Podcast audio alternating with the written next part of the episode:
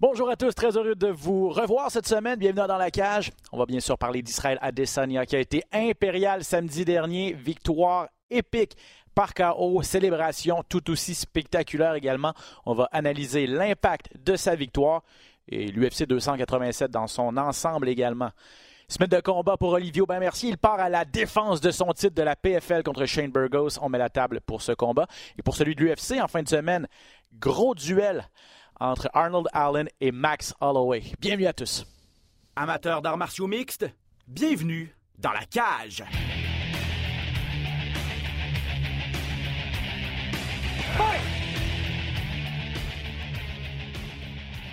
Eh oui, pour parler de tous ces sujets et plus encore, comme d'habitude, Patrick Côté en notre compagnie. Comment ça va, mon cher Pat? Ça va bien, toi? Ça va très bien, merci. On a eu tout un gala ce samedi euh, à l'UFC 287. Euh, tu avais prédit Pereira, je ne veux pas te le remettre d'en face, mais je le fais quand même un petit peu. Non, non, c'est pas vrai. Ah non, écoute, toutes mes prédictions étaient zéro, là. Je n'ai pas eu une. Ah non, c'est pas... Il y a des soirées comme ça, il y a des soirées comme ça. Ah mais le plus important, c'est qu'on a eu vraiment tout un spectacle. Puis, euh, écoute, on va en parler tout de suite, là.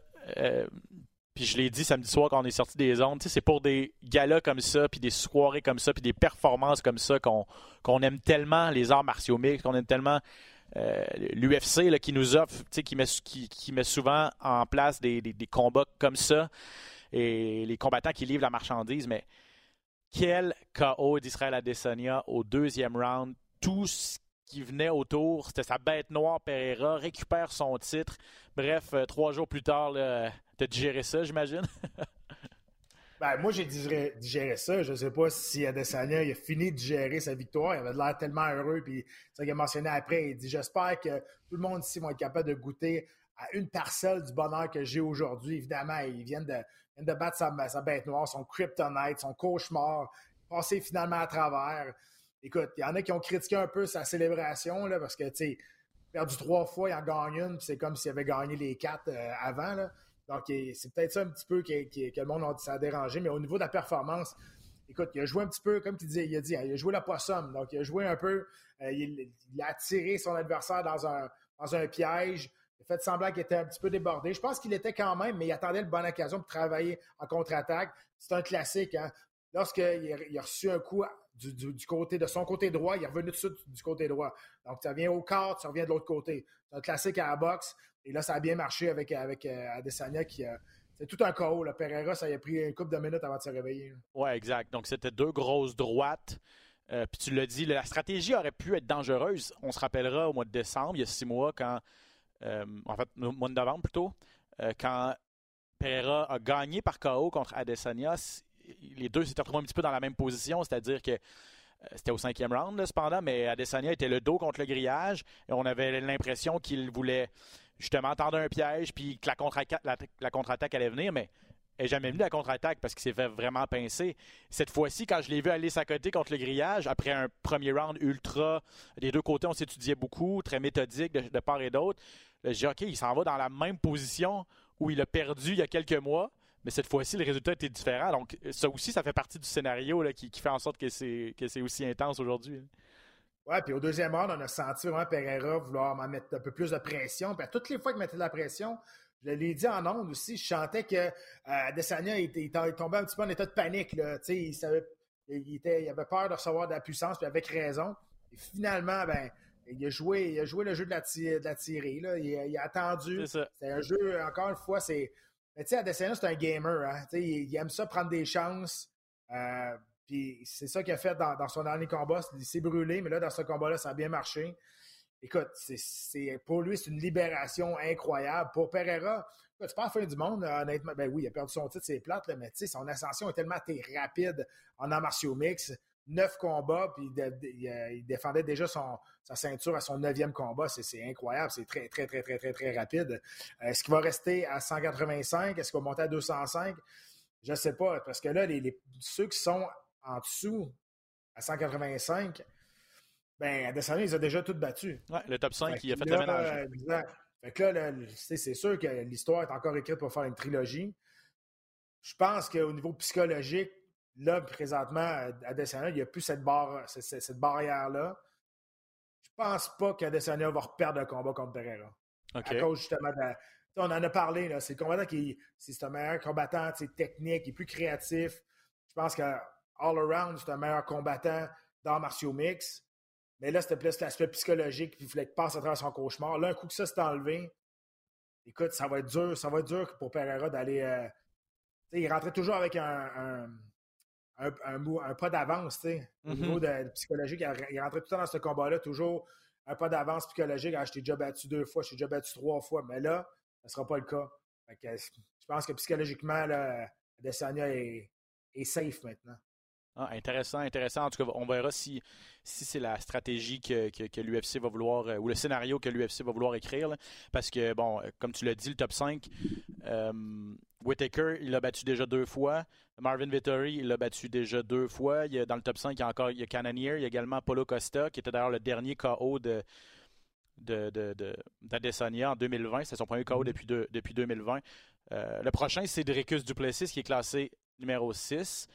Et je pense que là aussi, il commence à y avoir peut-être une histoire qui s'écrit entre les deux. Ouais. Euh, Abdesania, dans sa conférence de presse d'après-combat, a pas le nommé sans le nommer, en fait, a parlé de lui sans le nommer, a, refusé de nommer le nom de Dricus Duplessis, qui lui vient d'Afrique du Sud et qui se proclame comme le meilleur combattant du continent africain, alors qu'il se fait un malin plaisir de dire qu'Adesanya n'est pas mm-hmm. africain puisqu'il réside maintenant en Nouvelle-Zélande, même s'il vient du Nigeria au départ. Euh, et là, on sent vraiment une animosité entre les deux. C'est pour Duplessis et Adesanya place ses pions aussi pour l'affronter. Je pense qu'il est supérieur aussi aux Sud-Africains. Bref, euh, c'est une option si on ne veut pas faire Pereira Adesanya 3 tout de suite. Oui. Euh, Mais il est loin Duplessis, hein? Il peur pour la santé de Duplessis. c'est ça. on, sait comment hacker Duplessis. Là, il, est tout croche, mais c'est son style à lui. Mais il n'y a pas une, il a pas une grosse tank à, cardio. Là. Non. C'est ça, il, ça vite, il se fatigue vite.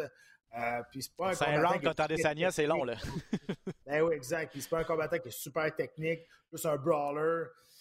Je sais pas comment il, serait capable de se tirer son épingle de jeu face à un combattant tellement technique comme, comme Adesanya. Écoute, tout, tout peut arriver. On l'a vu dans, dans, le passé. Les arts martiaux mix, c'est pour ça que c'est intéressant à regarder. C'est juste un coup qui peut passer et ça fait la différence. Mais bon, comme tu en as parlé, là, on est rendu au sixième ou septième. Euh, c'est pour, pour, aller chercher un adversaire à. Pour aller chercher un adversaire à, à, Desania. Là, on sait que probablement pour le Costa et Kamzat Chimaev sont peut-être supposés se battre au mois d'octobre. Peut-être le gagnant de ça, ça pourrait être bien si c'est euh, Kamzat Chimaev. Oui, c'est vrai. Savoir qu'est-ce qui va se passer avec ça. Oui, Hamzat, c'est vrai, on l'oublie parce que bon, on se battait dans deux catégories de poids, mais ça semble ça semble être 185 que l'UFC semble vouloir le placer à 185, même, même si lui n'est pas sûr d'être d'être d'accord avec ça. Euh, je veux revenir sur la, célébration parce que il, s'est passé plein de choses. Les, fameuses flèches pour se moquer un petit peu de, l'entrée de Pereira qui lui fait, fait, met un arc à flèche.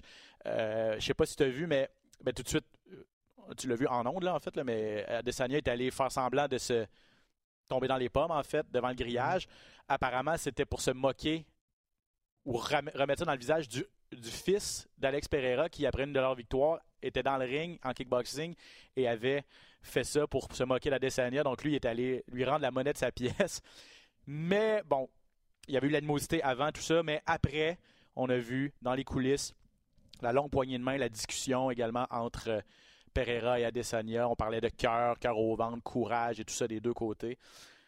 Tout ça pour dire que on peut avoir une animosité extrême entre deux combattants, on peut avoir une immense rivalité, mais quand tu viens de te battre, quand tu viens d'aller à la guerre, c'est bien de voir euh, les deux gars se, se, respecter autant et enterrer l'âge de guerre un petit peu aussi. Ben, on, a tellement passé de temps un en face de l'autre à, se frapper dessus. Il y, a, un respect qui s'installe malgré l'animosité avant, malgré l'espèce de, travail de promotion qu'on veut faire aussi avec, le combat. Ça, ça, fait partie de la game aussi, mais c'est impossible que tu passes quatre combats avec un, adversaire puis qu'il n'y ait pas un respect qui s'installe là-dedans. Euh, il y a des choses qui se font avant, il y a des choses qui se font pendant, après à la célébration, mais un coup c'est fini, c'est fini on a vu les deux, ils se respectent énormément, une longue poignée de main. Les deux viennent du même background aussi. Donc, ils ont une histoire mhm. différente que juste des combattants d'arts martiaux mix qui s'affrontent. Exactement. Donc voilà, pour la suite, finalement une victoire en fait pour Israël Adesanya, cimente sa place parmi les meilleurs poids moyens de l'histoire. redevient le monarque et pour Alex Pereira, ben, est-ce que c'est 185 ou 205 Il n'a jamais caché qu'il voulait aller venger Glover Teixeira contre Jamal Hill. Glover Teixeira qui est le coach de Pereira, son mentor et Hill qui lui qui l'a battu la dernière fois. Euh, j'ai vu sur euh, les médias sociaux euh, quelqu'un dire on devrait faire Irji Proachka contre Alex Pereira. J'achète ça aussi. Donc ah les possibilités sont sont nombreuses, disons ça comme ça. Gilbert Burns en demi-finale contre Jorge Masvidal. C'était le combat, un combat à la maison pour Masvidal. Premier combat en un an également pour lui, 38 ans. Il avait dit si je perds, ça va être la retraite ou potentiellement la retraite. C'est ce qu'il a fait finalement par la suite. Il a vraiment expliqué qu'il s'est fait, il, s'est fait dominer par, par Burns, il s'est pas fait finir. Mais Burns, c'était sans équivoque cette victoire-là. Et mm-hmm. Masvidal par la suite a dit j'ai vraiment perdu un j'ai perdu un step, là, comme on dit dans le jargon. J'ai perdu la fraction de seconde à, rendu à 38 ans. Et 50 combats pro aussi. Ouais, puis, il n'a pas, pas, évolué avec le sport non plus. Il est resté quand même toujours de la, même façon. C'est un brawler technique. C'est le même que je l'appelle. Moi, euh, Masvidal, c'est pas un grand technicien de lutte, c'est pas un grand technicien au sol non plus. Il l'a déjà mentionné, il dit Moi, j'affronte des lutteurs, j'ai ça. Euh, j'ai ça le grappling, j'en fais un peu parce que quand t'aimes pas quelque chose, c'est dur de t'améliorer là-dedans. Tu sais, le sport a évolué, puis lui, il n'a pas évolué à la même vitesse que le sport. Puis là, aujourd'hui, quand il affronte des combattants comme euh, comme Gilbert Burns qui sont dans le top 5 mondial, je veux dire, ça paraît. Puis c'est ça qui est arrivé. C'est pas fait de faire mal, mais il reste que tu le vois qu'il était quatrième défaite de suite.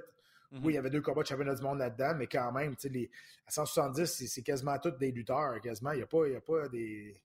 C'est vrai. Hein? C'est des très, très, très, très bons lutteurs qui, sont là. là. Fait les, les, quatre derniers qui, s'est affrontés, c'était tous des super bons lutteurs. Il s'est fait dominer à cause de ça. Euh, puis, regarde, euh, il a fait ce qu'il avait à faire, je pense. Il a fait son argent ça va rester une icône quand même des arts martiaux mix. un gars qui a marqué son sport euh, avec sa personnalité, avec ses performances aussi.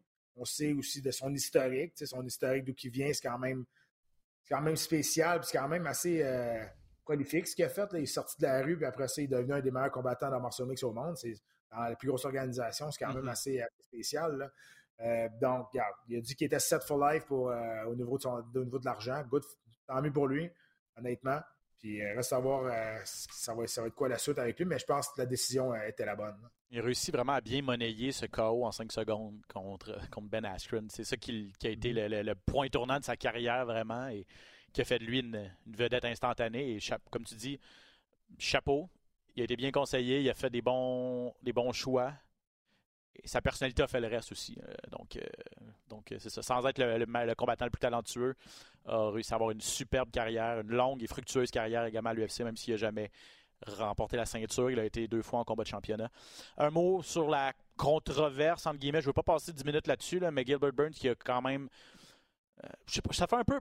Ça fait un peu mauvais perdant, euh, mauvais gagnant en fait. Il a accusé Masvidal d'avoir mis de la lotion, le bon vieux truc de la, vaseline ou de la graisse. Euh, BJ Penn avait fait la même chose contre Georges Saint-Pierre il, y a plusieurs années. Je sais pas ce que tu en penses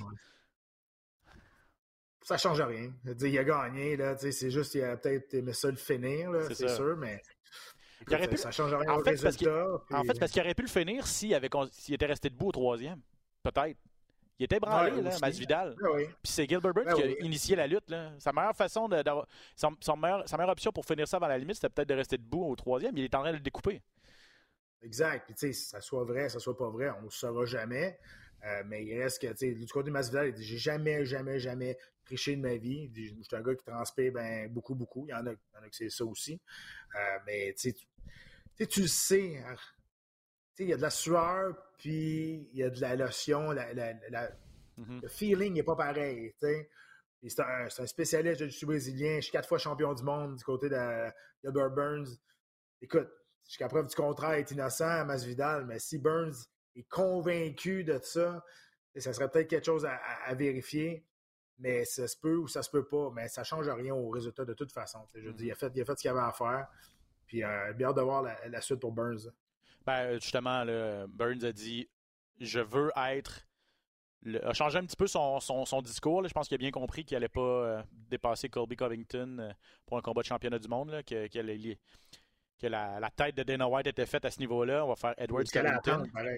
Mais il a dit qu'il allait, il a dit, je vais me rendre à Londres parce qu'on s'attend à ce que ce soit à Londres cette défense de titre de Leon Edwards. Je vais me rendre là-bas, je vais faire la pesée, je vais être le, combattant de remplacement comme Covington avait fait pour l'UFC 286. Et s'il arrive quelque chose, je vais me battre en combat de championnat du monde. Et sinon, ben, c'est moi qui a la prochaine chance au titre. Puis je, il a dit, je le demande pas, je l'exige. J'ai fait tout ce que l'UFC m'a demandé. Ils m'ont placé tout le monde en avant de moi. Je me suis battu contre Shimaev alors que personne ne voulait l'affronter. Euh, je, suis venu me battre à Miami devant les fans de Jorge Masvidal. J'ai jamais rien dit. Là, j'exige. C'est à leur tour de me rendre, de, me rendre la, faveur. Puis Dana White a dit Je respecte ça, je respecte ça, puis you got a deal. C'est intéressant quand même. Ouais, on verra, on verra. Ça marche pas tout le temps des deux côtés. c'est ça. Il peut se passer bien des choses d'ici ce temps-là. Bref. Ouais, exact. Euh, donc voilà pour ça, Rob Font, Adrian Yanez. J'avais beaucoup d'attentes. Je suis, un peu déçu, ça n'a pas été assez long à mon goût, mais en quoi, deux minutes, deux minutes et demie, on a eu ce à quoi on s'attendait, c'est-à-dire deux excellents boxeurs et surtout Font a prouvé encore une fois qu'il était peut-être une coche au-dessus au niveau de la boxe euh, chez les 135 livres et peut-être plus globalement même à l'UFC. Ouais, mais Fond, il se fait tout le temps toucher quand même. Il, se fait, il finit tout le temps un petit peu magané. mais là, tu regardes, on sait que là, il, sa dernière défaite, il est sorti de là magané là, contre Vera quand même. Là, ça, il a pris un an avant de revenir. tu vois que il a reçu des coups, mais ça ne l'a pas traumatisé. Là. Donc, il est, retourné, euh, il est retourné au travail. Puis euh, il continue à travailler, travailler. Puis c'est ça. Je pense que le meilleur combattant a remporté la, victoire. Puis Fond se devait de gagner là. Il était sur deux défaites de suite. De l'autre côté, il y en a 8 ou 9 victoires consécutives. Puis il fallait qu'il se fasse un statement. Là, je pense que c'était 6 contre le 11e là, ou 6 ou 12e. 6 contre 12. Font, hein. euh, Font, fallait, fallait qu'il fasse un statement pour dire que OK, ce gars-là n'a pas d'affaires dans le même octogone que moi. Là. Et regarde, euh, on est tellement loin dans les classements, même si on est dans le top 15 des deux. Il y a une grande marge à ce poids-là entre le 6e et le 12e. Donc, il a, fait, il a fait sa job. Il a vraiment fait ce qu'il fallait qu'il fasse. Il, y avait tout à perdre et c'est pas tout le monde qui accepte. Pas tout le monde qui est classé sixième, tout près du top 5 qui aurait accepté d'affronter un gars qui était sur toute une séquence et tout ça. Puis, mais c'est ça, vu qu'il était sur deux défaites de suite, probablement que c'est ça, il n'y avait peut-être pas le gros bout du bâton au niveau des négociations. Mais en tout cas, si l'UFC a essayé de faire faire un bon de géant à, à sur le dos de Font, ben, la stratégie n'a pas payé parce que Font a réussi à lui passer le KO dès le premier round. Kevin Harlan a passé aussi un KO à Santiago Ponzinibio, c'était au troisième. Ça, après un bon combat. Cependant, Harlan, on voit qu'il euh, utilise bien ses outils, là, puis euh, a été capable de vraiment bien gérer la, pression que a essayé de mettre. Euh, avec son, grand gabarit, ses grands bras et tout ça. Puis finalement, c'est au troisième qu'il a réussi à, terminer ça. Certains diront arrêt hâtif. Ça a été ma première impression, honnêtement, quand, mais quand on revoit la reprise, la façon dont Ponzinibio est tombé, euh, je pense qu'on peut changer d'idée. Hein. Ouais, il est, tombé, il est tombé en pleine face, un face plant. Après ça, il les deux bras le long du corps. Albert est là pour protéger les combattants, c'est ça qu'il a fait. Il aurait pu recevoir des coups inutiles après ça parce qu'il n'était pas là, on s'entend. Là. Euh, il s'est relevé, il n'était pas, pas content, mais la décision, c'était la bonne. Harlan, avec, euh, avec sa grande portée, avec son jeu de jambes, où il, il, se déplaçait bien. J'ai bien aimé Bodini Bio, sa, stratégie de couper dans les jambes, ça marchait bien, ça marchait bien. Puis Mané, il a arrêté d'en faire. Je ne sais pas s'il s'est blessé lui-même au pied, euh, mais ça, c'était une stratégie qui marchait super bien en début de combat. Puis à un moment donné, ben, c'est ça. la grande portée de, de il est grand aussi, il est dur à aller, à aller toucher avec les mains. Euh, donc, c'est ça, c'était difficile. moi, je suis toujours triste quand je vois Ponzini Bio qui, est tellement différent de là, il y a trois ans, quand il est, parti, deux ans à cause d'une blessure, il est parti sur neuf ou dix victoires de suite. Il était sur le bord d'avoir un, combat éliminatoire pour un, l'aspirant numéro un. Puis là, il s'est blessé, puis il revient, puis il plus l'homme de lui-même. Euh, puis c'est ça qui arrive avec les blessures. Puis quand tu es en extérieur du sport, le sport avance tellement rapidement, puis tu mm-hmm. reviens, puis tu es tout le temps en mode rattrapage. Ben, c'est ça, qui, qui arrive avec Ponzi Bio. Ouais, je pense que ça lui fait deux victoires, quatre défaites depuis son, retour de sa longue absence. Euh, et un KO, c'est ça, qui, peut laisser des traces dans ce cas-ci. Euh, donc, victoire de Kevin Harlan. Euh, Christian Rodriguez a battu Raul Rosas Jr. Euh, Rosas, 18 ans seulement, plus jeune combattant de l'UFC. croit beaucoup en ses moyens, disons ça comme ça, soyons polis. Mm-hmm. L'humilité, c'est pas nécessairement sa plus grande force non plus. Parlez-en à Aljamain Sterling. Il, a eu, il s'est passé plein de choses, mais on le voit juste dans les entrevues qu'il donne, dans les commentaires qu'il fait. Euh, dit déjà qu'il est prêt, euh, qu'il est de, calibre champion du monde. Euh, il est allé apparemment s'entraîner avec Aljamain Sterling. On se sera entendu pour dire on va faire du grappling, mais de façon, on va y aller mollo. Là. Puis Rosa serait tenté de un peu donner, se donner en spectacle. Son père avait filmé ça en plus, remis ça sur les médias sociaux et dire euh, regardez mon fils est en train de, dominer le champion du monde et tout ça puis là ben, on parle déjà de problème d'attitude dans son cas bref grande parenthèse pour vous dresser un, portrait du personnage qui Pat euh, a perdu cette fin de semaine on, est peut-être revenu redescendu sur terre en fait le contre Rodriguez hein. Ben oui, j'imagine. Il n'y a pas le choix ben ben. Puis de la manière ça s'est passé aussi, il s'est donné beaucoup, beaucoup premier round. Après ça, deux, deux rounds d'après, euh, il, a, perdu, il s'est fait dominer écoute, il disait qu'à 18 ans, il allait être champion dans deux ans. Donc, à 20 ans, il allait devenir champion du monde. Il a dit aussi qu'il mettrait contre Sterling aujourd'hui, qu'il dominerait. C'est sûr que quand tu dis des affaires comme ça, il faut que tu joues avec le feu. Il faut que tu fasses attention à, tu attention à être capable de, livrer la marchandise. Puis tu t'attaques déjà à des gros noms, puis tu n'as pas rien prouvé encore. Là, tu vois, ça, ça y retombe sur le nez. Là, présentement, là, il se fait ramasser un petit peu. Là, ses réseaux sociaux.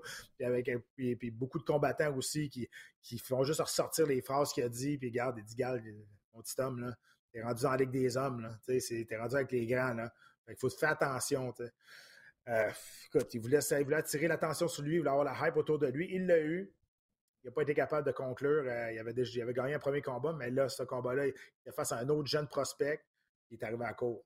Oui, exact. Et la stratégie de Rodriguez a été bonne. Euh, c'est ultra bien défendu au premier round. C'est passé près de. Rosas travaillait fort sur l'étranglement au premier round. Rodriguez s'est bien défendu a laissé beaucoup d'énergie, comme tu as dit, et finalement, ben, ces, techniques de grappling, ces techniques de lutte étaient vraiment beaucoup moins efficaces au deuxième et au troisième, et c'est Rodriguez qui a pu en profiter, a pris des positions. On n'a pas réussi à le terminer. Rosas s'est bien défendu, on va lui donner ça, mais euh, ça a été une domination au sol, notamment de, Rodriguez, et les, quelques passages qu'il y a eu debout également, Rodriguez avait le dessus. Bref, retour à la table à dessin pour. Euh, Raoul Rosas, première défaite en carrière pour lui, comment va-t-il réagir? On verra bien. Qu'est-ce que tu as pensé de ben, Calvin? Vas-y, vas-y, excuse. Non, mais c'est ça. Je pense que s'il est bien entouré, c'est la meilleure affaire qu'il pouvait y arriver à 18 ans, perdre un combat. Perdre son premier combat en carrière à 18 ans, il y a beaucoup de temps. Il reste à savoir s'il est bien entouré. Ce que tu me dis, c'est son père, ce qu'il a fait. Pour moi, ça, c'est pas bien entouré. C'est ça. Ça, là, son père, c'est pas une bonne influence autour de lui. Ce qu'il a fait, ce que. Ben, c'est pas si, c'est ça qu'il a fait, là, mais tu sais, mettre ça sur ses réseaux sociaux, puis discréditer le champion tout de suite, puis tu sais, ça, là, ça, tu veux pas ça autour de toi. Je te le dis, c'est pas bon. C'est des yes men, des yes men dans ce sport-là. Ça t'amène direct dans le mur. Et surtout pas ta famille. Ton père va toujours trouver une façon, même si tu perds, que c'est pas de ta faute. Et que, à un moment donné, il faut que tu mettes les, yeux dans, en avant des trous et que la vérité, que le monde te dise la vérité aussi. Fait que ça, je te le dis, ça va dépendre de son entourage, il va être capable de se relever de là quand même bien. Très intéressant. Grosse victoire de Kelvin Gastelum. Qu'est-ce que tu as pensé de sa performance contre, contre Chris Curtis? Honnêtement, moi, ah, perso, il m'a surpris. Ouais, moi, je l'aime beaucoup, Kelvin Gastelum. C'est sûr que c'est un personnage qui est. Euh, on a toujours l'impression qu'il est un petit peu lâche. C'est un petit peu, pas, pas lourdeau euh, mentalement, mais un petit peu.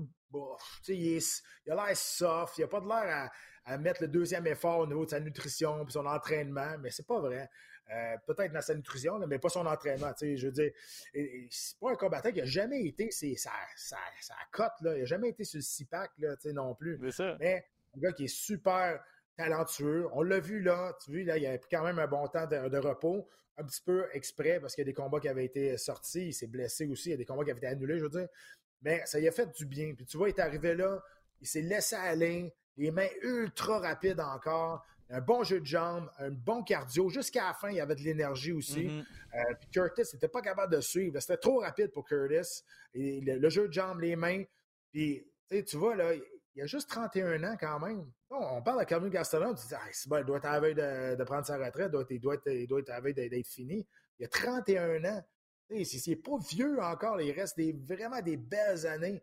Il l'a dit, il dit, moi je pensais, j'ai approché ce combat-là comme si ma, ma job était en jeu. Ah il est hein. arrivé là, puis ça a été. C'était vraiment une belle performance. Ça faisait longtemps qu'on n'avait pas vu Gaston comme ça, être à l'aise, puis sembler s'amuser dans, dans l'octogone et non pas aller, aller travailler. Puis ça, c'est super important. Oui, exactement. Il était léger sur ses pieds, a vraiment offert une, une, belle performance. Et en terminant, pour euh, conclure sur l'UFC 287, un mot sur Joe Pfeiffer, jeune combattant, je pense qu'il a 26 ans. Euh, très bel espoir à surveiller. Il a prouvé qu'il avait de la dynamite dans les gants contre euh, Gerald Merchard. Pas le meilleur menton, Merchard, mais un bon vieux vétéran. Quand un jeune comme ça peut, peut mettre à son CV un KO contre un, bon vétéran comme ça, ça peut toujours être payant. Hein? Ben moi, moi, ce que j'ai aimé de Pfeiffer, c'est son contrôle de ses émotions à la fin. il aurait pu se lancer dans la garde, il aurait pu se lancer au sol avec Mershot pour tenter de le finir parce qu'il était ébranlé. Ça, ça, il aurait tombé dans la gueule du loup. Là. Il est resté debout, il est resté super calme, il a regardé ce qu'il faisait, il n'a pas lancé des coups partout pour finir, il a lancé des coups précis, il en a lancé peut-être 3-4. Il, il, est resté, dans sa zone, il ne s'est pas mis en danger ça, j'ai trouvé pour un combattant qui n'a pas énormément d'expérience, vraiment bien qu'il ne s'est pas laissé emporter par ses émotions parce que c'est un. Mershot, c'est un combattant qu'on connaît bien, c'est quand même un nom qui est connu. Donc, il aurait pu, il pu vraiment se laisser emporter, mais non, j'ai bien aimé cette discipline. Effectivement, donc un nom à surveiller, Joe Pfeiffer, combattant de Philadelphie. Voilà pour euh, l'UFC 287. Euh, donc, gros, gros, gros gala qui a eu lieu du côté de Miami le week-end passé. On va retourner à Vegas. Du côté de Vegas, il y a la PFL. L'UFC est au Missouri, je pense, le week-end prochain. Mais on va commencer à Vegas avec euh, troisième gala de la saison régulière de la saison 2023 de la PFL. Cette fin de semaine, ce sont les. En fait, c'est vendredi soir. D'ailleurs, la note tout de suite. Vendredi soir, 21h en direct sur RDS2. Je serai là avec Valérie Les Tourneaux. Donc, en direct, vendredi, 21h pour cette carte, mettant en vedette, bien sûr, Olivier Aubin-Mercier, qui amorce la défense de son titre des poids légers contre Shane Burgos, ancien de l'UFC, nouvelle acquisition de, PFL. On le voit gros à la PFL, on l'a mis on, faisait des entrevues avec lui durant les galas, du, du, durant le premier gala. On voit que c'est un, un, gros nom, on le met vraiment de l'avant. Qu'est-ce que ça va donner? Euh, je sais pas ce que tu en penses. On, on... Ben, Burgos beaucoup plus présent qu'Olivier Aubin-Mercier, en tout cas, ça c'est sûr. Oui, puis forcé d'admettre que les anciens combattants de l'UFC qui vont à PFL, à part Olivier, mais je parle ceux qui ont ceux qui ont eu un gros nom quand même dans l'organisation, ils n'ont pas eu beaucoup de succès dans PFL jusqu'à maintenant. Euh, Olivier, il s'en est, est, bien sorti et garde, il est allé chercher le titre. Puis as raison, je, je pense pas que je pense pas que Olivier c'est le mal aimé de l'organisation. C'est sûr que pour une organisation comme l'UFC, ils s'en foutent un peu des, euh, je pense, de la nationalité des, champions. Pour PFL, on ne s'est pas promené ailleurs encore tant que ça. Peut-être qu'on aimerait mieux avoir un champion américain qu'un champion canadien. Euh, ouais, non, mais j'en ressens de même. Juste parce que tu l'as dit, il y a eu beaucoup plus, ou on a vu beaucoup plus de promotion autour de Burgos que, autour de Olivier. Mais Olivier, c'est le champion. Donc, est-ce qu'il y a vraiment beaucoup de de pub à faire autour de lui. Tout le monde le connaît. Il a gagné la dernière saison. Burgos, c'est un nouveau venu. On veut que le monde connaisse, le monde qui suit la PFL connaisse Shane Burgos aussi. C'est un travail de promotion pour faire autour de ce combat-là. Je dire, Olivier, c'est le champion. As-tu vraiment besoin que le monde le présente? Non, ben, puis, puis, puis, tu sais, peut-être que c'est peut-être que c'est moi qui s'écris des scénarios dans ma tête à ce niveau-là, mais je veux dire, il y a quand même eu des, des, des, des reportages qui ont été faits sur Olivier. Euh, sont venus, l'équipe de tournage de PFL est venue au H2O. Euh, ils, ont, ils, ont, tourné des trucs. Euh, c'est juste que il y avait un combattant qui était en entrevue, c'est parce qu'on a présenté le, le, le, premier gala la semaine passée, puis durant les combats, c'était Burgos, c'était un peu comme l'analyste invité. On lui demandait, il, était chez eux en fait, là, mais en, puis, puis, on lui demandait de, commenter les combats. Puis je trouvais ça un petit peu curieux. Mais d'un autre côté, ils ont peut-être demandé à Olivier de le faire. Puis lui, il a fait comme ça me tente pas en tout. C'est pas le gars qui aime beaucoup donner des entrevues, Olivier. Puis mm-hmm. euh, surtout pas à, deux semaines de, ben son, de, son, combat. Donc peut-être que Burgos, lui, euh, ça lui dérange un peu moins et tout ça. nonobstant ça, euh, on est allé du côté de l'Angleterre une fois. On commence, on essaie de s'établir en Europe. Il y a une série qui s'appelle PFL Europe pour euh, trouver des, combattants là-bas. Euh, c'est sûr qu'on n'est pas très présent au, Canada. Olivier, c'est un de ses chevals de bataille. Je pense pas que ça a porté fruit jusqu'à présent d'amener la PFL au Canada. Bref, à suivre. Mais dans la cage maintenant, Burgos monte à 155, se battait bien sûr à 145. Son dernier combat, c'est une victoire contre Charles Jourdain d'ailleurs. On sait que c'est un bon lutteur, c'est un gros 145. Je sais pas ce que ça peut donner au niveau du poids, mais euh, à quoi tu t'attends dans, la cage euh, vendredi? Ben, c'est sûr, debout, il, va, peut tenir son debout avec, avec euh, Olivier. Je pense que c'est un meilleur combattant debout qu'Olivier sur papier. Mais je vais te le dire, si Olivier l'agrippe, il va le trouver qui est fort physiquement, puis il va trouver la, journée longue. Honnêtement, là, c'est un 145 qui monte à 155. Olivier, pour un 155, qui est fort comme un, pro moyen. Je le confirme. Là, je me suis entraîné souvent avec. Il est désagréable. C'est. Dans le bon sens du terme. c'est dans, le sens de combat, tu comprends? Dans le sens de combat. quand il décide qu'il ne te lâche pas, il ne te lâche pas, il est tout le temps agrippé sur toi, il travaille, c'est un cheval. Euh, honnêtement, ça, va être très, très difficile si, euh, si Burgos n'est pas capable de se déplacer et garder la distance, honnêtement. Puis j'espère, puis c'est pas que je veux dire qu'Olivier est pas bon avec ses mains au niveau du striking, mais j'espère juste qu'Olivier, il a gagné son dernier combat par un KO. J'espère qu'il va pas trop, il va se dénaturer. J'espère qu'il va pas se dénaturer, qu'il va penser qu'il s'est maintenant rendu un super striker. Très bon debout, Olivier. C'est un gaucher. Il a un style propre à lui, mais son cheval de bataille à lui, c'est le grappling. moi, je pense que si il s'en va dans le grappling avec euh, Burgos, il va le finir. Moi, je, vois Olivier le finir par un Rainier Ketchup va vraiment faire Olivier finir à Burgos par un étranglement arrière avec, avec une stratégie de ne pas se dénaturer. C'est un peu. Puis je vais revenir sur mes propos parce que je l'ai dit, puis j'ai endossé ces propos-là. Quand il avait passé le KO à Donham avec un coup de genou, on dirait après ça, au UFC, il avait comme arrêté de lutter. Il, avait juste, il faisait juste du combat debout je parle à travers mon chapeau, je n'ai pas parlé, mais c'est ce que moi je voyais. J'avais déjà, j'avais déjà mentionné sur des articles. J'avais trouvé qu'Olivier s'était dénaturé, puis ça n'avait pas été vraiment bien tourné pour lui. Là, il faut qu'il garde sa force, et sa force, c'est ça. Euh, il peut boxer. Je pense qu'il est capable de tenir son bout au niveau du combat debout, mm-hmm. mais tu veux toujours aller dans les faiblesses de l'autre. Moi, je suis persuadé que si Olivier l'agrippe, l'amène à terre, il finit, je suis sûr et certain. Ça va être intéressant en tout cas. Il euh, faut dire qu'à l'UFC, euh, il avait affronté d'autres excellents lutteurs. Il avait perdu notamment contre Gilbert Burns, contre Arman Saroukian aussi.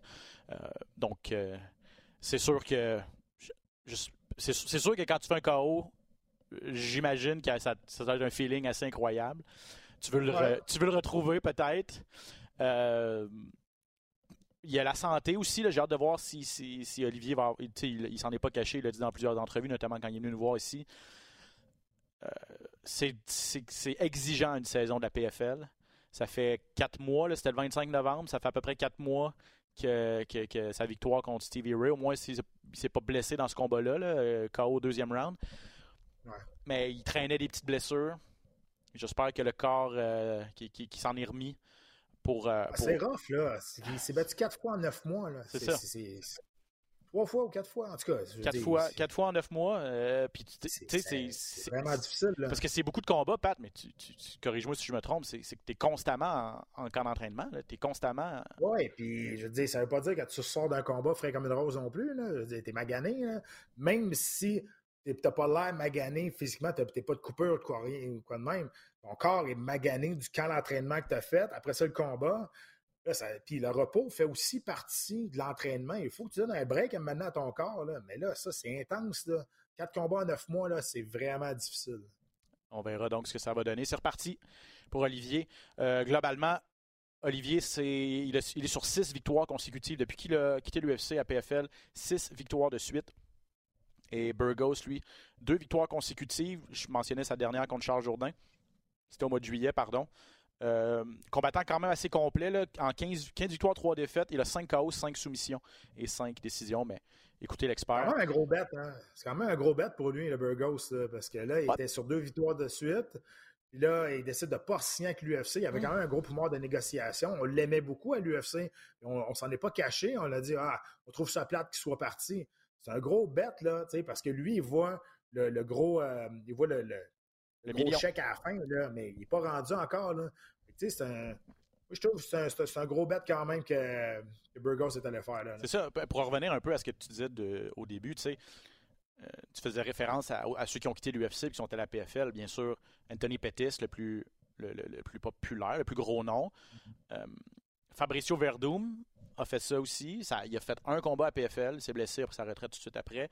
Euh, Euh, Jeremy Stephens, il a fait ça l'année passée, n'a pas fait les éliminatoires, si je ne m'abuse. Euh, et là, cette année, Thiago Santos a perdu son premier combat la semaine passée. Lui mm-hmm. se battait aussi contre le champion. Et, puis, PFL a, on, on, on, prend ça de la perspective d'Olivier, de dire OK, c'est pas facile, on le met contre Burgos en partant. Mais, mais mettons ça de la perspective du côté de Burgos. T'es la nouvelle vedette, entre guillemets, t'es la, la, signature à gros prix, puis tout de suite, on te met dans la gueule du loup contre le champion. On a fait la même chose contre Santos. Donc, c'est pas évident non plus, mm-hmm. loin d'être évident de son côté non plus. Mais, tout ça pour dire que Santos a perdu. Mais tous ces noms-là que j'ai nommés, c'était tous des gars vraiment en fin de carrière. Pas mal plus que Shane Burgos, qui lui est dans la fleur de l'âge. Donc, c'est pour ça, peut-être, la réaction de l'UFC de dire mm-hmm. euh, celui-là, il nous fait plus mal, peut-être. Pettis, Verdum, Jeremy Stevens, on a squeezé le citron autant qu'on, le plus qu'on pouvait du côté de l'UFC. On le savait qu'il était sur une pente descendante. OK, quitté. Burgos, un peu moins peut-être. Burgos s'en va sur une séquence de victoires. C'est pour ça que c'est comme. C'est ça. On, on, a perdu un, c'est plus ça. Ouais. Euh, juste rapidement, Pat, je vais juste euh, euh, dire aux gens qu'à 155 livres, Nathan Schultz, champion de 2019, va affronter Stevie Ray, qui lui est le finaliste de l'an passé. Hashman Fio, champion de 2021, va affronter Alex Martinez, qui s'entraîne du côté de Calgary. Donc, euh, euh, Canadien d'adoption, en fait, qui est euh, demi-finaliste de l'an dernier. Olivier l'avait battu. Clay Collard, excellent boxeur, est également de retour à 155 livres et à 170 livres. Ray Cooper III, champion 2019 et 2021, est absent. Aurait vraiment pu faire les éliminatoires l'année passée, mais il avait raté le poids pour un combat, ça lui a coûté ultra cher. C'est un excellent combattant. Il n'est pas d'impact à personne cette année. Le champion en titre s'appelle Sadi Boussi. Il vient de Suède. Il se bat, euh, il se bat également vendredi. Magomed Magomed Kirimov, qui est le champion 2019 et le finaliste 2022, va être vraiment surveillé s'il peut euh, rester en santé. Même chose pour Magomed Oumalatov, un autre russe qui lui est invaincu. 13-0 devait affronter, devait faire les, éliminatoires l'année passée, mais s'est blessé avant son combat contre Rory McDonald. Euh, c'est un Jamaïcain, Delano Taylor, qui l'avait remplacé, qui lui a passé un KO, on s'en rappelle, à Rory McDonald, qui a mis fin à sa carrière. Donc, c'est des bons, euh, c'est des bons duels. Euh, Taylor et Umalatov s'affrontent dès, vendredi. Donc, ça va être intéressant pour cette carte PFL. D'ailleurs, ce soir, Mardi, donc, on enregistre mardi, 21h sur RDS2. On vous présente en différé la carte qui a eu lieu vendredi dernier. C'est les femmes, 145 livres chez les dames, Larissa Pacheco contre Julia Budd en grande finale de ce PFL. Voilà. Un mot sur, euh, en terminant, il nous reste quelques minutes encore quand même. Max Holloway contre Arnold Allen. Euh, duel au sommet à 145 livres. Duel attendu également. Et la grosse question, c'est est-ce qu'Arnold Allen est prêt pour Max Holloway. Est-ce qu'Arnold Allen est rendu là, dans sa carrière? Et s'il devait battre Max Holloway, ce serait un tremblement de terre dans la division. Je veux dire, on, on, rééquilibrerait les forces dans une, dans, une division. Ça, serait, mm-hmm. ça, serait un tremblement de terre, en fait. Exact. Puis je pense, on va le savoir, il est rendu là de toute façon. Je pense pas que c'est un combat qui a volé. Euh, il est vraiment, il a gagné ça, il a gagné sa place pour se battre contre euh, Max Holloway, avoir une grosse euh, tribune autour de ça, beaucoup de lumière sur ce combat-là aussi. Donc, c'est sa chance de, sortir de l'ombre aussi. Là, on, on le connaît, là, mais je veux dire, une victoire face à Max Holloway, tu vas shiner. On s'entend, puis tu n'auras pas le choix parce que Max Holloway va, il va arriver et il va être prêt, lui. Euh, fait que voyons voir, Max Holloway a toujours dit que c'était le meilleur boxeur de cette division-là toujours travailler en volume, bien précis. Il va à la guerre, il n'a pas, peur de, pas peur de personne. Euh, regarde, on va voir c'est quoi la stratégie, mais c'est sûr que moi, quand j'ai vu ce combat-là, je dis Oh, wow, OK, c'est quelque chose. Ça, c'est un. Tu sais, quand on dit des combats pour les fans, un fight fans, c'est exactement ça. Euh, bon, est-ce que Max Holloway a besoin de présentation? Ancien champion, bien sûr, encore classé numéro 2, revient de sa troisième défaite contre Alexander Volkanovski. On parlait de bête noire avec Pereira et, Adesanya un petit peu plus tôt. Euh, la bête noire de Max Holloway, c'est Volkanovski. Trois fois, euh, l'Australien l'a emporté. Euh, Max Holloway, c'est ça. C'est trois, défaites à ses cinq derniers combats. Les trois fois, c'était contre, contre le champion. Mais demeure une force vraiment dans cette division-là. Arnold Allen fiche de 19 victoires, une seule défaite. Il est sur une séquence de 12 gains, Pat. Et à l'UFC, c'est une fiche de 10-0. Donc, tu fais bien de dire qu'il n'a pas volé par ce, ce, combat-là. À 10, victoires, aucune défaite dans l'organisation. Euh, son dernier, son dernier est, nous a laissé vraiment sur notre appétit, en fait, parce que Calvin Cater s'est blessé très tôt dans le combat. On n'a pas eu droit à ce choc Allen Cater qu'on anticipait. Malgré tout, est-ce que Arnold Allen, je veux dire, quelle, stratégie peut-il avoir? C'est un gars qui s'entraîne au Tristar, notamment aussi. C'est pas reconnu pour un gros lutteur. Lui aussi, c'est un striker, en fait. donc, c'est striker contre striker. Ça aurait été fun de voir contre Cater, ça nous aurait donné un barème, parce que du côté de Holloway, il a complètement démoli euh, Cater, là, puis il parlait à la foule, puis c'est là qu'il disait I'm the best boxer in this division, puis il sleepait en parlant, c'était de, de, toute beauté. Là. Donc, on aurait pu avoir un espèce de barème, là, on n'a pas. Eh ben, malgré qu'on connaît très bien Allen, là, mais je dirais, c'était le combat vraiment de baromètre là, pour savoir mm-hmm. est-ce qu'il est prêt pour, pour Max Holloway va le savoir samedi. lui, tout, il va le savoir samedi. Ça va, il va le savoir assez vite, là, va te le dire, s'il est prêt pour Max Holloway ou pas. En tout cas, ça va être euh, intéressant. Puis probablement, en tout cas, la ceinture va être. Les titres vont être unifiés. Euh, cet été, mois de juillet, ça a été annoncé, là, Alexander Volkanovski qui va unifier son titre contre le champion intérimaire Yair Rodriguez en juillet à l'UFC 290. Holloway contre Allen, euh, je vois pas autrement que le gagnant de ce duel-là qui, va avoir la prochaine chance au titre. Je veux dire, ce serait simplement logique. Un autre, en demi-finale, c'est un fight, euh, un combat pour les fans, un fight fan. Edson Barboza contre Billy Quarantillo. Ça aussi, ça risque de, ça risque de cogner dur. Euh, Barboza est plus que déjà été, mais c'est un gars qui a peur de rien, puis Quarantillo non plus. Là même à la retraite, je ne voudrais pas recevoir un coup de pied de Barbosa. On s'entend, ça ne change rien. c'est vrai qu'il est peut-être moins rapide, il est peut-être. Je le trouve encore explosif avec ses jambes quand même. Je veux dire, une des. Une, la plus belle technique de, de Muay Thai dans l'organisation, tout poids confondu. On s'entend, c'est picture perfect. C'est Muay Thai 101. C'est de toute beauté, la belle détente, l'explosion, les, les, step through, tout, tout, tout, qu'est-ce que tu veux voir d'un combattant dans martial mix, expert en Muay Thai, c'est lui qui l'a.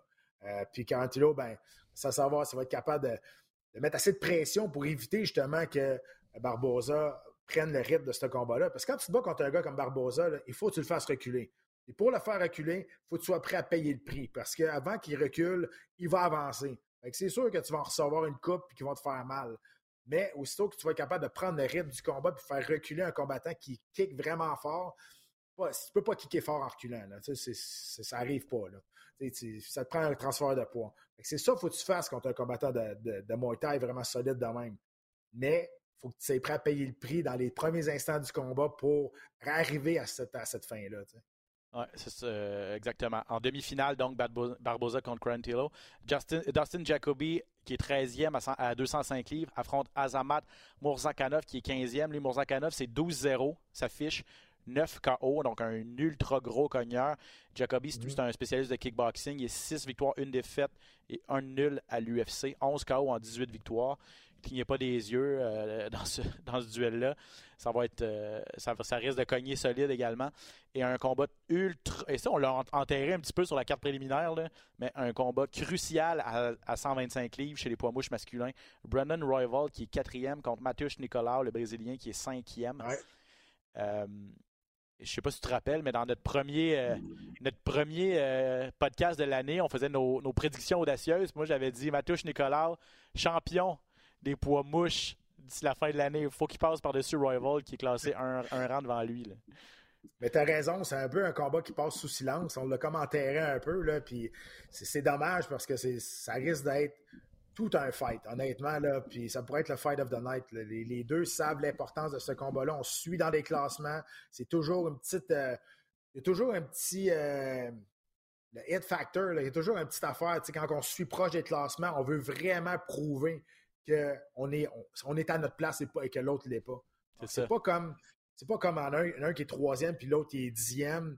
Il y en a un qui a tout à perdre, l'autre tout à gagner. Là, c'est pas pareil. Là, les deux ont tout à gagner, honnêtement.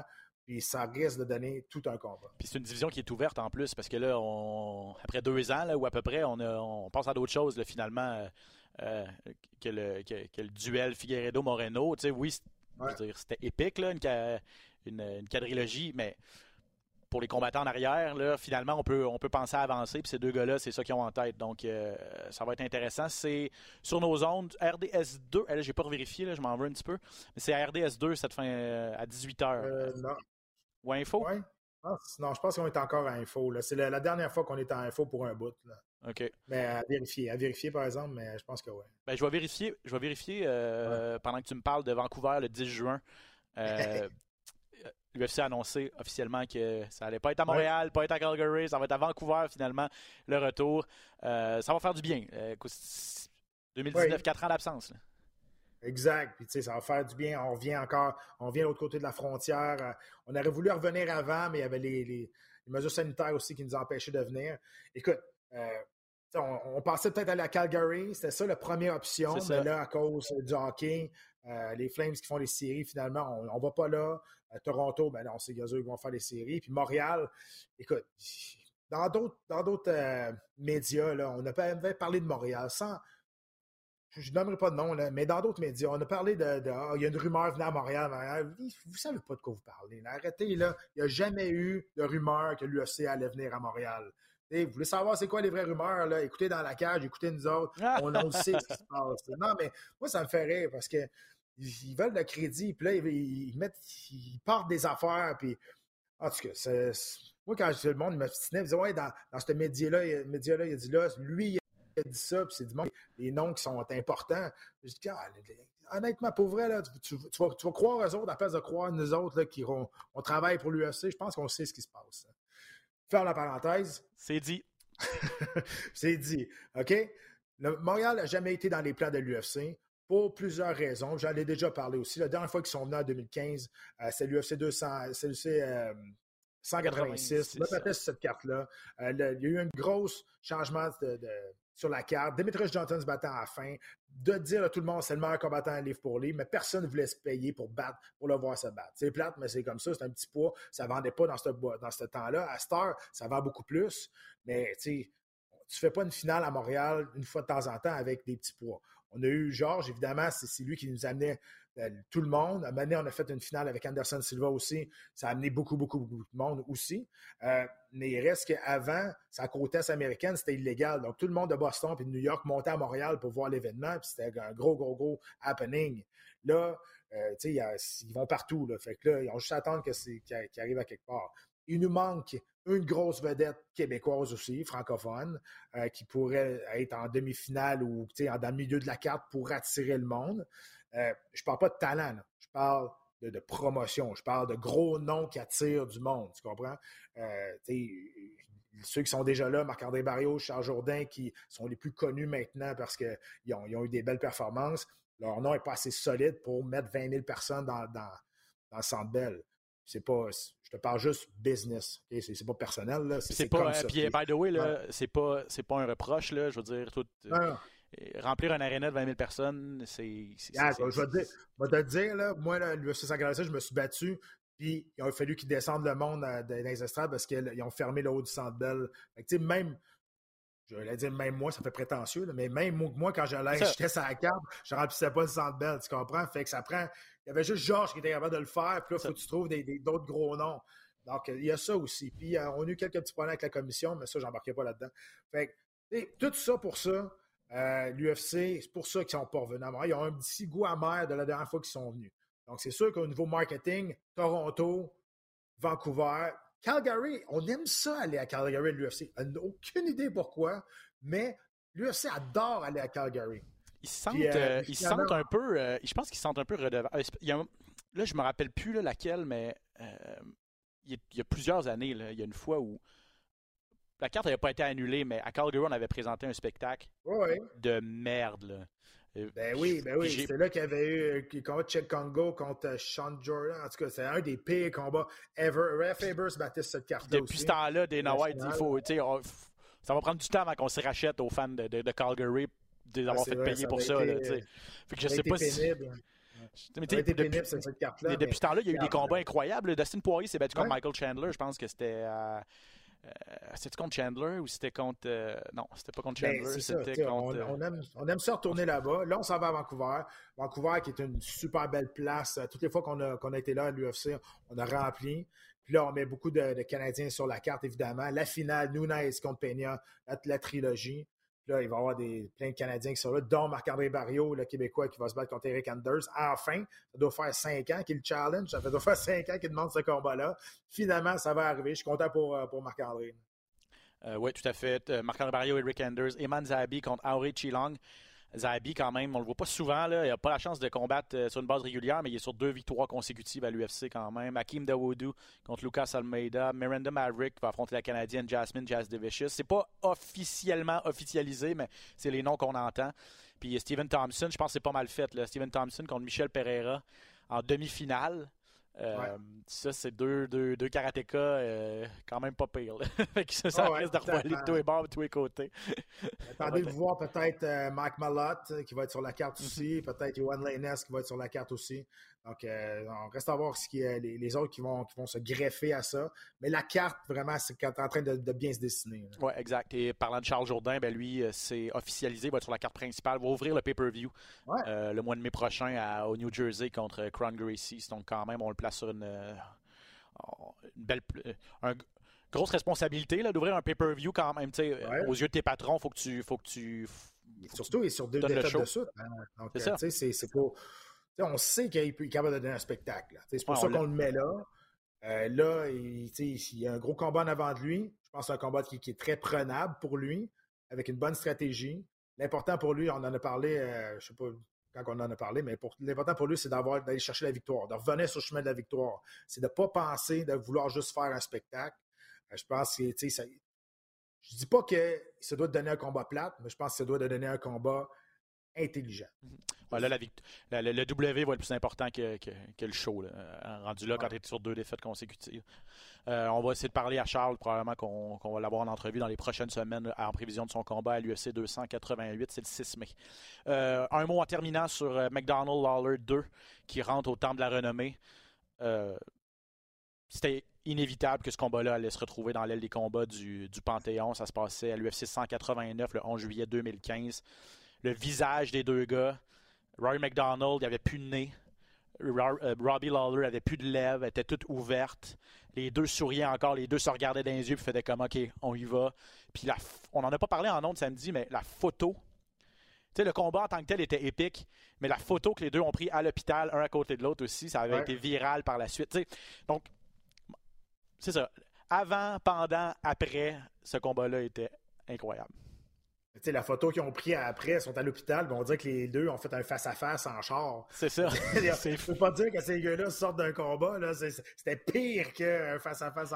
Écoute, c'est incroyable. Puis, je vais toujours me rappeler, c'est un des moments les plus épiques, je pense, que j'ai vu de ma vie en arts martiaux mix. C'est dans. c'est pas le moment le plus épique, ça fait partie du top 3, honnêtement. À la fin du quatrième round, quand les deux sont en sang, Robbie Lawler qui crache sang à terre, là, le round fini, puis les deux restent en face de l'autre, puis il n'y en a pas un des deux qui veut briser le regard. Écoute, cette scène-là, elle est magique, c'est incroyable. Toute cette, cette, image-là, cette scène-là, va chercher comme émotion, va chercher comme désir de gagner, va chercher comme pas te faire impressionner par l'autre. Même tu sais que tu es en sang, tu es démoli, l'autre il l'est aussi. Les deux se regardent, disent, non, j'ai pas encore fini. Écoute, cette scène-là là, est complètement débile. Vous l'avez jamais vu. si vous l'avez jamais vu, vous manquez quelque chose. Pour vrai, le combat de 1, mais de 2, cette scène-là, mm-hmm. à la fin du quatrième round, quand John McCarthy dit OK, les gars, c'est beau, c'est beau, il est obligé de s'interposer. Pas parce que les gars voulaient continuer à se battre.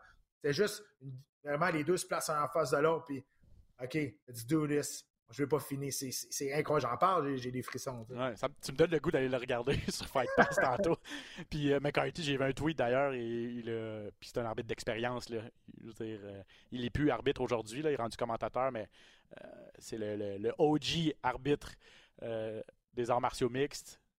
Puis il a dit, je pense que c'est le, le combat le plus incroyable que j'ai eu la chance d'arbitrer dans ma carrière. Sans dit long parce qu'il y en a vu des vedettes, il y en a vu des combats épiques. non, c'était vraiment incroyable. Donc, la seule déception, c'est qu'on n'a pas vu. Robbie Lawler était là en fin de semaine pour l'annonce. Euh, puis dans, même dans la vidéo de présentation, on n'a pas entendu euh, Rory McDonald.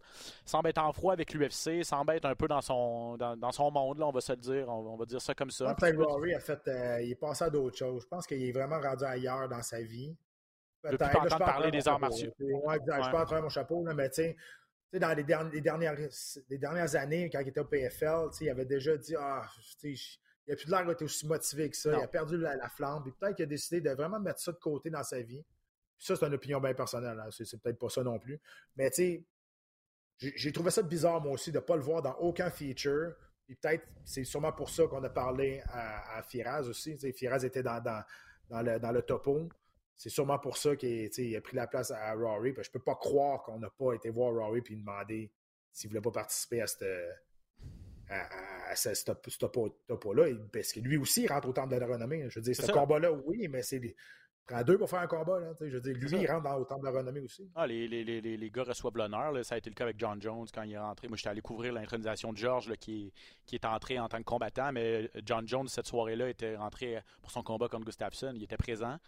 Euh, tout mm-hmm. ça, donc au même titre que, au même titre que, que les combattants. Est-ce qu'il sera là cet été? Ça va être euh, au mois de juillet. Euh, je ne mettrai pas un petit 2 là-dessus. Bref, euh, à suivre. Tout ça pour dire que c'était vraiment un combat épique.